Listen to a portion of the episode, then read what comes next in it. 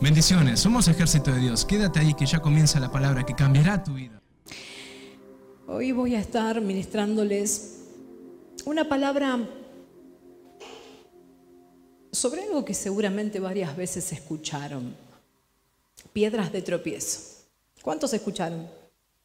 Piedras de tropiezo. Se puede ser piedra de tropiezo con la lengua. Se puede ser piedra de tropiezo con las palabras que usamos. Y también en cómo, en cómo hablamos, en el modo, en la actitud. Una mala mirada, un no saludo,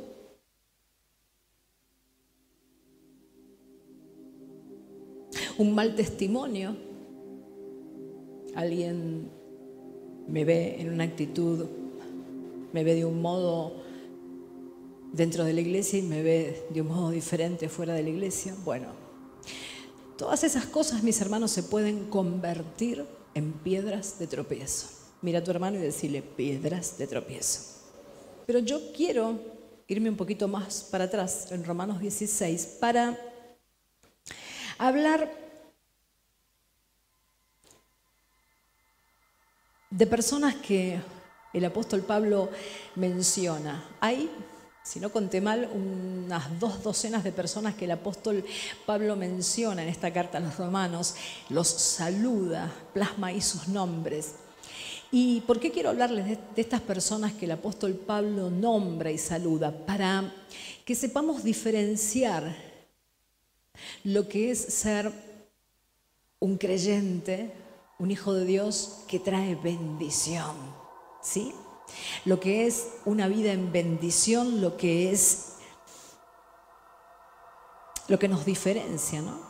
Podemos ser personas que traen bendición a la vida de otros o podemos ser personas que traen maldición, que las hacen tropezar.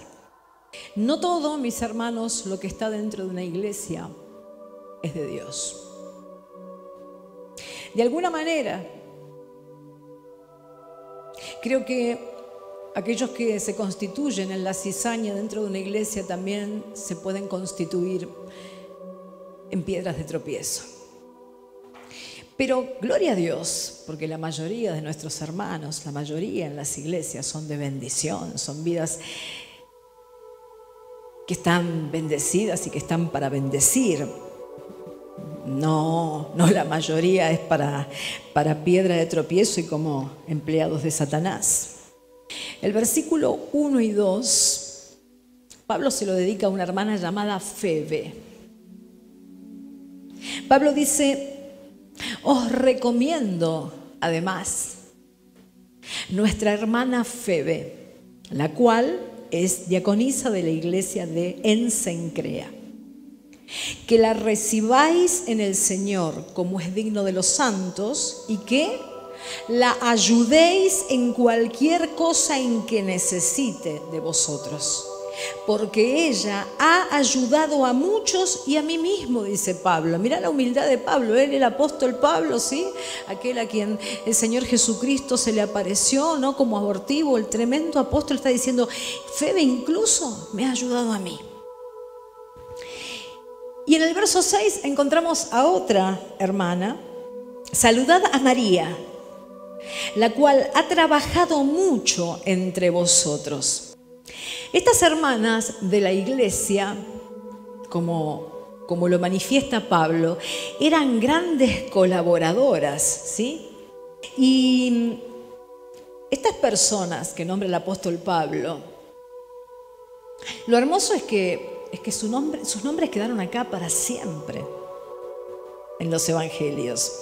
Y y te hacen ver algo, si bien es pequeñísimo, solamente se menciona el nombre, te muestra que, que todo el trabajo que haces para Dios, que todo lo que haces para Dios, todo lo que, que, que das de vos en la obra de Dios, todo lo que te arremangás, no es en vano que el Cristo de la gloria, los ojos de Dios están viendo lo que sus hijos hacen. Así que no es en vano que luches para el Señor. que te arremangues para el Señor, que prediques, que no duermas, que visites a otros, que ores por otros, que, que pongas tu tiempo, tu vida, tus recursos para el Señor. No es en vano. El Señor lo ve.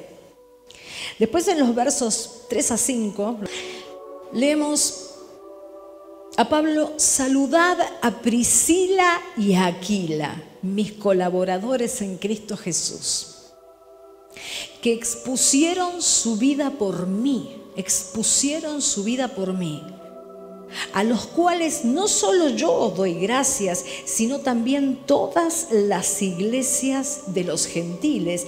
Saludad también a la iglesia de su casa. Esta pareja puso su casa para iglesia. Qué tremendo esto, porque Pablo nos está relatando que Priscila y Aquila eran intrépidos, no tenían temor a nada, fueron capaces de exponer sus vidas en nombre del Señor. Fueron capaces de exponer sus vidas para salvar la vida del siervo de Dios. En Hebreos 11, nosotros leemos que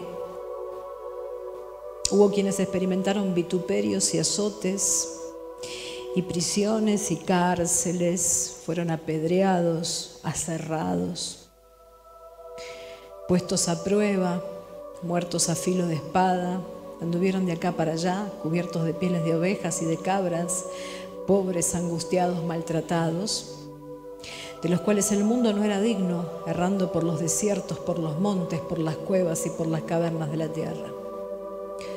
¿Será que la iglesia se contaminó demasiado de mundo? Que nos volvimos tan superficiales y tibios. Lo dieron todo por Jesús. No antepusieron sus intereses personales y del mundo. Jesús lo era todo para la iglesia primitiva. Y Aquilas y Priscila son esos hombres y mujeres dentro de la iglesia, dentro de la obra de Dios, capaces de darlo todo por Él. De dar realmente todo por Él. Tienen en muy poco su existencia. Son esas personas que dicen yo, por causa de Cristo y por causa de mi iglesia, estoy dispuesto a todo. E incluso a arriesgar mi vida. Cuán bendecidas las iglesias cuando cuentan con esta clase de hermanos. En el versículo 10 nosotros leemos, saludad a Apeles. ¿Qué más sigue, iglesia? ¿Qué dice? Una vez más, aprobado por Cristo. ¿Quién es ¿Quiénes son los aprobados por Cristo? Todos aquellos hermanos y hermanas que tienen buen testimonio. Aprobado por Cristo es un hermano o una hermana que no solamente abre la boca para dar la palabra de Dios, sino que además su vida, sus acciones, como camina, es un buen testimonio. En el versículo 13 Pablo dice, saludad a Rufo. ¿Qué más dice? Escogido en el Señor y a su madre y mía. La obra de Dios necesita de Rufos, de Apeles, de Febes, de María. Necesita. Pero también nombra a otros, Pablo, Andrónico, a Junias, versículo 14-15, nombra a Amplias, Urbano, Aristóbulos, dice saludad a Asíncrito, a Flegonte, a Hermas, a Patrobas, a Hermes, a los hermanos que están con ellos, saludar a Filólogo, a Julia, a Nereo, a su hermana, a Olimpas y a todos los santos que están con ellos. Quizás estos que nombra ahora no son tan notables en la Biblia, quizás ustedes sientan que no llaman la atención demasiado en la iglesia, pero a veces lo que no llama demasiado la atención ¿eh? ante los ojos de los hombres tiene mucho brillo ante los ojos de Jesús, porque quizá usted no llama demasiado la atención en la iglesia, pero el Señor sabe que usted pelea sus batallas postradito de rodillas. y acá están. No obstante, mis hermanos, debemos tener mucho cuidado porque de los que va a hablar Pablo a partir del versículo 17 no es de gente impía o inconversa. Esos están afuera, esos son los del mundo. Pablo dice más, os ruego, hermanos, en versículo 17, que os fijéis en los que causan divisiones y tropiezos. Divisiones y tropiezos en contra de la doctrina que vosotros habéis aprendido y que os apartéis de ellos. ¿De quiénes está hablando Pablo? De los divisionistas. Los hermanitos divisionistas que existen en todas las iglesias del planeta. De los piedras de tropiezo. Pero dice algo más. Nos da un consejo, una advertencia. Porque vuestra obediencia ha venido a ser notoria a todos, así que me gozo de vosotros, pero quiero que seáis sabios para el bien. Debemos ser sabios para hacer el bien e ingenuos para el mal. Esto es no entender nada del mal. Las piedras de tropiezo, mis hermanos, se incrustan dentro de la iglesia. Los divisionistas, los perturbadores, no es gente de afuera, es gente de adentro. Se llaman creyentes, se dicen cristianos, pero en un descuido espiritual por su condición espiritual, escuchen esto, porque es por su condición espiritual que comienzan a, convertirse en piedra de tropiezo, comienzan a causar problemas dentro de la iglesia. El fin es causar divisiones. A las piedras de tropiezo que hablan mal de las iglesias, nosotros tenemos que advertirles algo, los creyentes verdaderos. Lo que en Hechos 20, 28 la palabra nos dice. Tened cuidado de vosotros y de toda la grey, en medio de la cual el Espíritu Santo os ha hecho obispos para pastorear la iglesia de Dios, la cual Él compró con su propia sangre. Glorificad pues a Dios en vuestro cuerpo y en vuestro espíritu, los cuales son de Dios. Somos el cuerpo de Cristo. Entonces, uno no puede andar desinformado y hay que informarles a las piedras de tropiezo que cuando las piedras de tropiezo se meten con la iglesia, con los hijos de Dios, se están metiendo con lo que es de Jesús y con lo que Jesús compró en la cruz derramando su sangre. Los están metiendo con personas. Muchos creyentes, hoy estoy aquí hablándoles porque muchos creyentes se terminan transformando en instrumentos en las manos de Satanás. Las piedras de tropiezo abren la boca solo para maldecir a la iglesia y a sus hermanos, pero ojo, no es que la abren, no siempre hablan mal, son sutiles, pero te encajan el venenito. Mm. Entonces esta hermanita Entonces esta hermanita... Mm. En esta noche bendecimos a todas las piedras de tropiezo en el nombre de Jesús.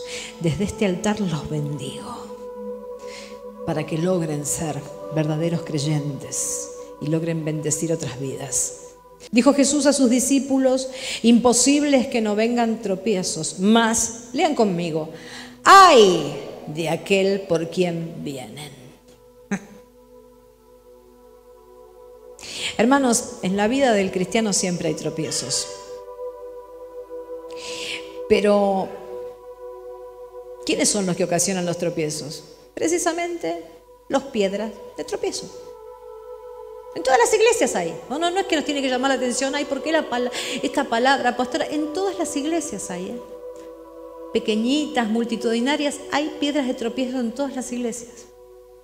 Satanás puede utilizar a tu familia, a tu padre, a tu madre, a tu hermano, a tu hermana, a tu hijo, a tu hija, a tus hermanos en Cristo, para hacer piedra de tropiezo, para sacarte de la iglesia. Que Dios nos libre. Porque el Señor dijo, hay de aquel por quien viene el tropiezo. Hay de aquel. Puede ser que estés derribado, que estés golpeado, que estés en problemas, pero no estás destruido. Cristo puede levantarte. Yo no sé ustedes, pero yo siempre veo el brazo poderoso de mi Señor ahí extendido, porque no se ha cortado el brazo de Dios. Proverbios 24:15 dice, Oh impío, no aceches la tienda del justo, no saques su cámara, porque siete veces cae el justo y vuelve a levantarse. Entonces, cuando vengan los tropiezos, porque van a venir, el Señor dijo, es imposible que no vengan, que no vengan a llenarte la cabeza, que no vengan a ponerte peso, que no vengan los problemas, que no vengan las cosas a sacudirte la fe, es imposible que no vengan. Te vas a volver a levantar si es Jesús en quien está puesta tu mirada. ¿Qué les dice el Señor a los que hacen tropezar? Mejor les fuera que se le atase al cuello una piedra de molino y se le arrojase al mar que hacer tropezar a uno de estos pequeñitos. Con respecto a las piedras de tropezo, vamos a orar por ellas. Hay que orar porque están condenadas con la mejor intención. Termino. Primera de Corintios 10, 32. No seas tropiezo ni a judíos, ni a gentiles, ni a la iglesia de Dios. Si por una murmuración sacaste, un hermanito, agarrate. Si por una palabra o por un modo sacaste un hermanito, agarrate. Habla con fundamento.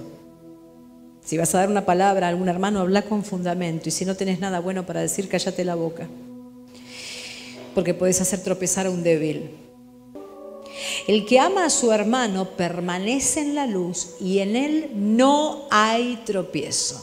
Cuando yo hablo con un hermano con amor, yo nunca voy a hacer tropiezo. ¿Por qué? Porque yo amo a mis hermanos.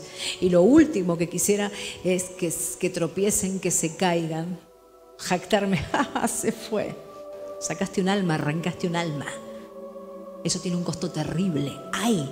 dijo el Señor. Digan lo que te digan los hermanos, pase lo que pase en la iglesia, digan lo que te digan los líderes. Si estás aferrado a la palabra, por más que la palabra del pastor te duela ese día, vos te vas a quedar igual, porque vos sabés que Dios dio esa palabra y por algo es.